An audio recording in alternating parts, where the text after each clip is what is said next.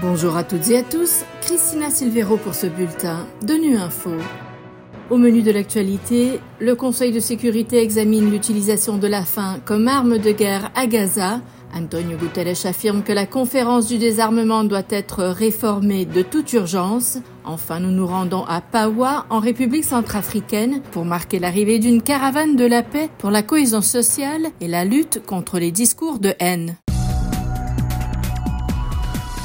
Les risques de famine à Gaza sont au centre d'une réunion du Conseil de sécurité ce mardi à New York. La situation est si dramatique que, selon l'ONU, en raison de l'épuisement des denrées alimentaires de base après quatre mois de guerre et un siège sévère, les aliments pour animaux sont pour certaines familles le dernier recours pour survivre.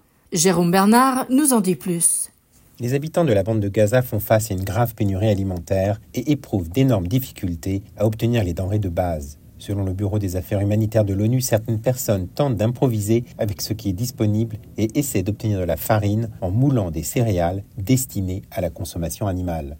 La situation en matière de sécurité alimentaire est extrêmement critique, en particulier dans le nord de la bande de Gaza. Les segments vulnérables de la population, notamment les enfants, les personnes âgées et les personnes souffrant de problèmes de santé sous-jacents, sont particulièrement exposés au risque de malnutrition et de famine. Dans le centre et le sud de Gaza, la plupart des habitants font la queue pendant des heures pour recevoir de la nourriture lorsque les camions parviennent à entrer. À Rafah, la situation est de plus en plus préoccupante, avec des rapports de plus en plus nombreux sur les personnes qui arrêtent les camions d'aide humanitaire pour prendre de la nourriture et la manger immédiatement.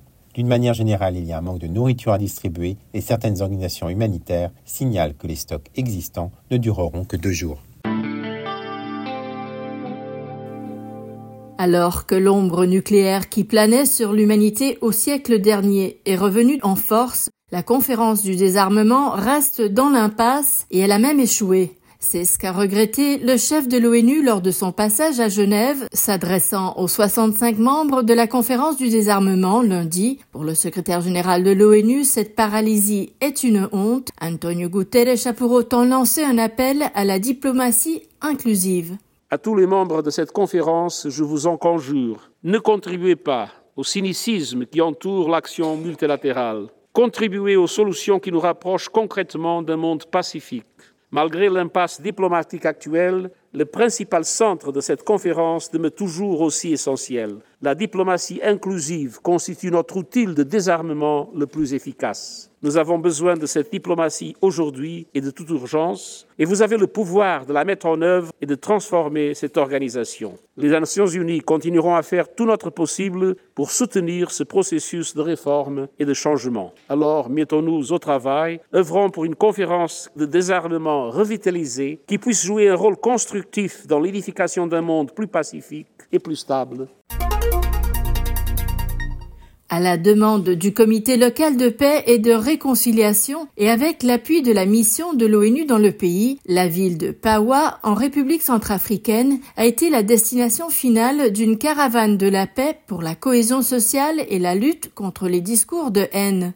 Une étape symbolique pour cette localité qui a pendant des années été le théâtre de violences religieuses et liées à la transhumance. Reportage de Cyril Courando de Guira FM.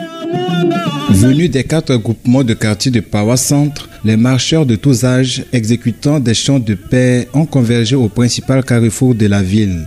Le président du comité d'organisation a situé le contexte de cette caravane. Pendant et après les événements du 9 novembre 2023, nous avons constaté que Pawa est comme un organe qui allait être déchiré en petits morceaux, divisé religieusement, mais enfants, jeunes, adultes, hommes et femmes se sont levés comme un seul levain dans la farine pour redynamiser la paix et la cohésion sociale. Bernadette Lukonde, chef de bureau de la MINUSCA Pawa, elle a encouragé la population à opter pour la résolution pacifique des conflits, gage de stabilité. Par votre présence ici, vous vous engagez à renoncer désormais à tout conflit. Que cette place et le monument qui va être construit vous rappellent votre engagement pour la chaque fois que les problèmes vont survenir. La pose de la première pierre du monument de la paix a marqué la fin de cette caravane.